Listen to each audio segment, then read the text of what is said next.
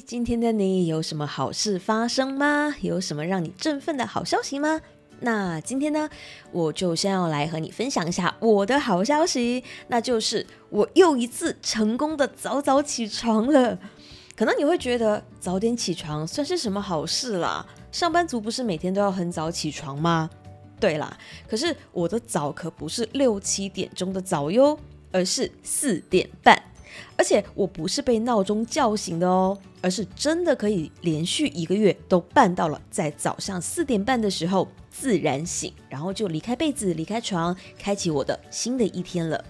那么你可能会觉得说，哎呀，这么早起来干嘛？有什么事情可以做啊？那这就是我今天想要和你分享的重点了。以前的我呢，是个不折不扣的熬夜达人，或者说，我熬的不是夜，而是而是整个通宵。那我从十一岁开始呢，就是在过着住校的生活，一直到大学毕业，我都在住校，只有周末跟假期我才会回家。那么当然啦，你可能也会有看出来，我不是那种老师眼中的好学生、乖乖女。事实上，我非常的叛逆，老师说远远的就能认出我来。那当然不是因为我的小矮人身高，那是因为我从国中开始啊，就是有很爱重金属乐团，而且还会把喜欢的乐团的名字全部都会写在校服上面，甚至在去看现场演出的时候，我还会请乐团的成员在校服上面签名。所以当全部人的校服都是校服本来应该有的颜色的时候，只有我的是一片花体签名，这当然很容易被老师一眼就认出来啊。而且呢，我住校的夜生活也是很丰富。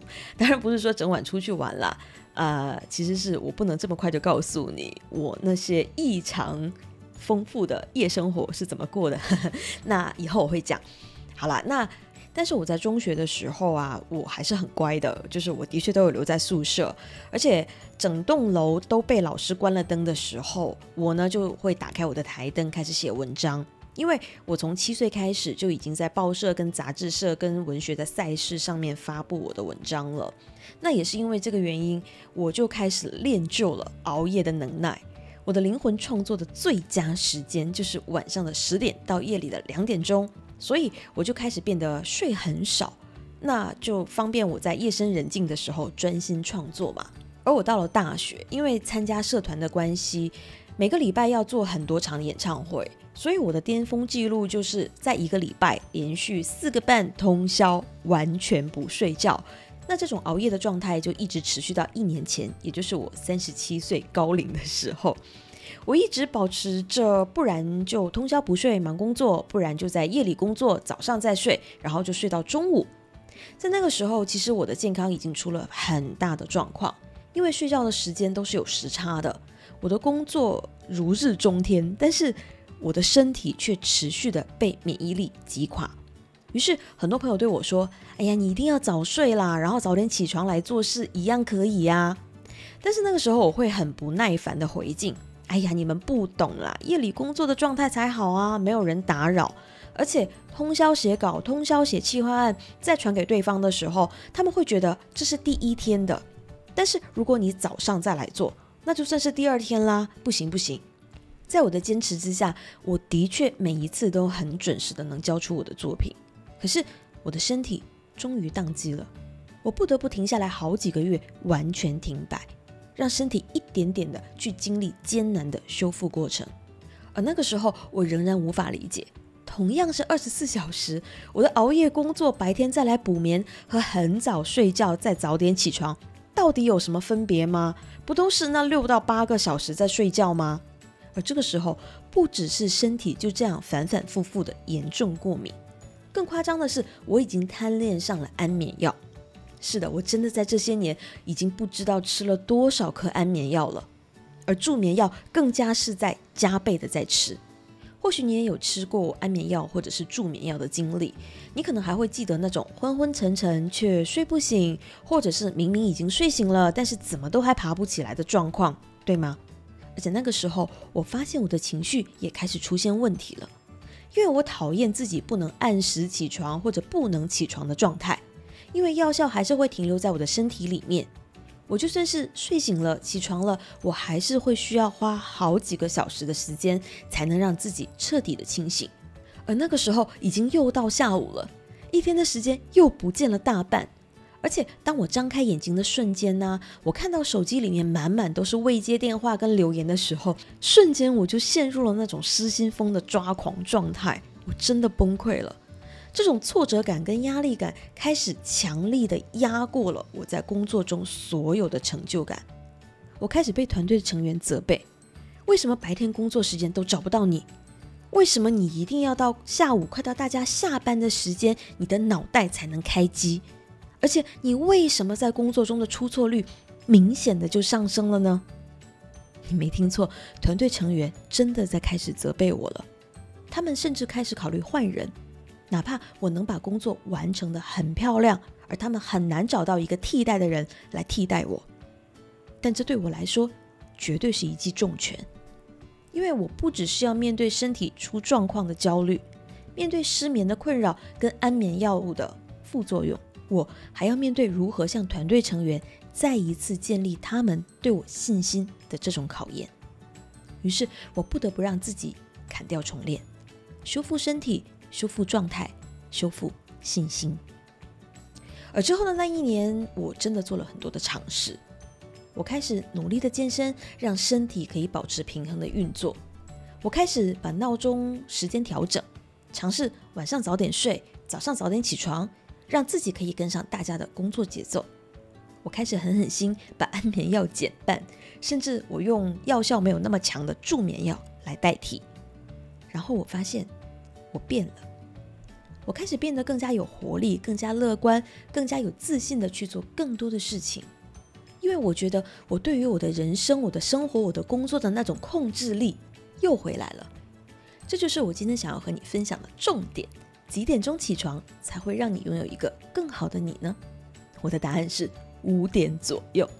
听到这里，你可能觉得我已经疯掉了。你确定不是下午的五点吗？但是我想要跟你分享我在连续一个多月的时间里面四点半起床的好处。我发现时间变多了。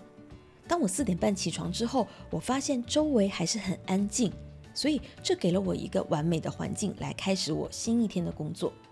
我脱离了药物副作用的控制，我开始能够自然睡和自然醒，而不必再来承受需要醒药的那几个小时。我开始选择早上游泳。因为那个时间大家都还在睡觉啊，而我却可以自己畅游一整个泳池。我开始使用睡前的备忘清单，规划第二天我需要去做的事情。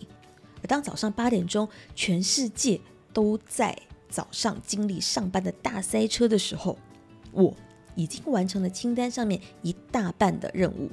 而那些任务都是我在那一天里面需要完成的最重要的任务。我开始有了自己的时间，因为大家的工作时间还没开始嘛，所以我就有时间来完成自己的事情，而不必被打扰。我不再有那种为什么我完成了那么多的工作，完成了别人的事情，自己的事情却没有时间做的那一种挫败感跟焦虑感。而当我来到办公室，看到大家还在吃早餐，打着哈欠来叫醒自己的时候，我已经可以充满活力的。继续来完成更多的工作了。那一刻，你可以想象得到，我的信心又回来了。我觉得我开始掌控了我的生活、我的工作、我的人际关系以及我的人生。而当然，我的成功转变也让团队有了更好的表现。所以啊，如果你也和曾经的我一样，是个喜欢晚睡晚起，或是……早上才睡，早上就起的早睡早起族的话呢，或许你可以尝试看看以下的这几个方法。那先坚持一个礼拜。第一，每天晚上规定自己一个时间，你必须要上床睡觉，而且说到做到。第二，睡前你可以划手机，但是那不是流连在各大社群媒体里面看别人发生了什么，而是打开备忘录，写下第二天你必须要完成的事情。因为没有任何一个别人比你自己来的更加重要了，也只有你自己更加清楚你的目标和梦想到底是什么，不是吗？第三，减少你的一些可有可无的聚会，这并不是说朋友不重要，而是你自己比你的朋友更重要。你需要有一些自己的时间去安静下来，为你的更好的第二天来做准备。第四，每周给自己固定的健身时间。如果你想要更快的来看到效果，那么只有两个方法：持续运动，以及可以让肌肉加速形成的蛋白粉来帮帮忙。第五，只给闹钟响起一次的机会。每当你反复按掉闹钟，告诉自己说：“哎呀，再睡多十分钟也没差啊。”这个时候，你就是在让身体向赖床妥协，而你不只是会让头脑和身体都更晚一点醒来，关键是，就算是你起床了，但是超时的挫折感会毁掉你原本美好的一天。第六，选择正确的食物。如果你发现吃高碳水的食物的确会让你有满足感，但是它也的确会让你的头脑运转的速度变慢。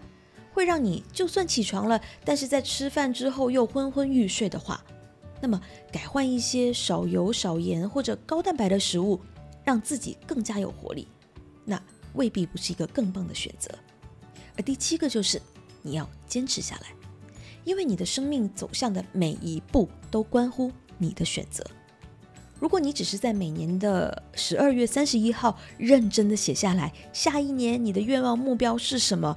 却在接下来的这一年，还是延续上一年每一天的做法的话，那梦想就永远只是在纸上谈兵。而最糟糕的就是，你会逐渐的被自己没有信守承诺的这件事情、这些行为所打败。